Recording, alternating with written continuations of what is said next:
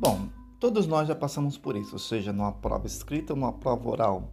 Aí vem aquele branco na cabeça e esquecemos qual é a palavra e qual o seu significado.